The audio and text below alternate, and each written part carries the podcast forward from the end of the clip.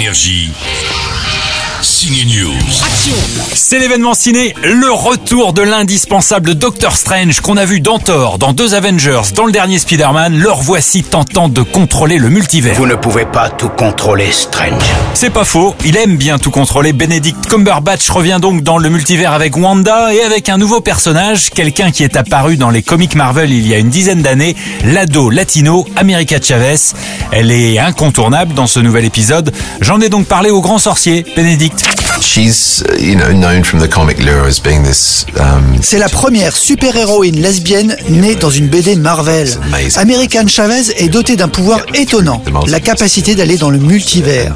Mais sa relation avec le Docteur Strange reste un mystère. Il doit d'abord savoir s'il peut lui faire confiance ou non, comprendre ses pouvoirs et pourquoi on la poursuit pour ce pouvoir, qui la poursuit.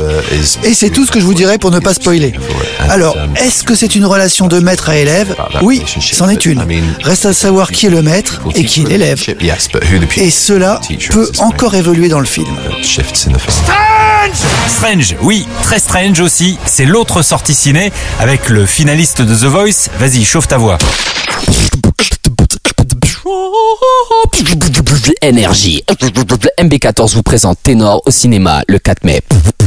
MB14 passe du hip-hop à l'opéra, de livreur de sushi à une place de chanteur à l'Opéra de Paris. C'est à voir dans le film Ténor, qui n'est pas du tout strange en fait. Alors, vous vous rendez compte de la différence? C'est ouf. C'est ça, c'est le mot que je cherchais, c'est ouf. C'est ouf, le retour de Doctor Strange et MB14 dans un univers parallèle, celui des ténors. Bon film. Énergie. Ciné News.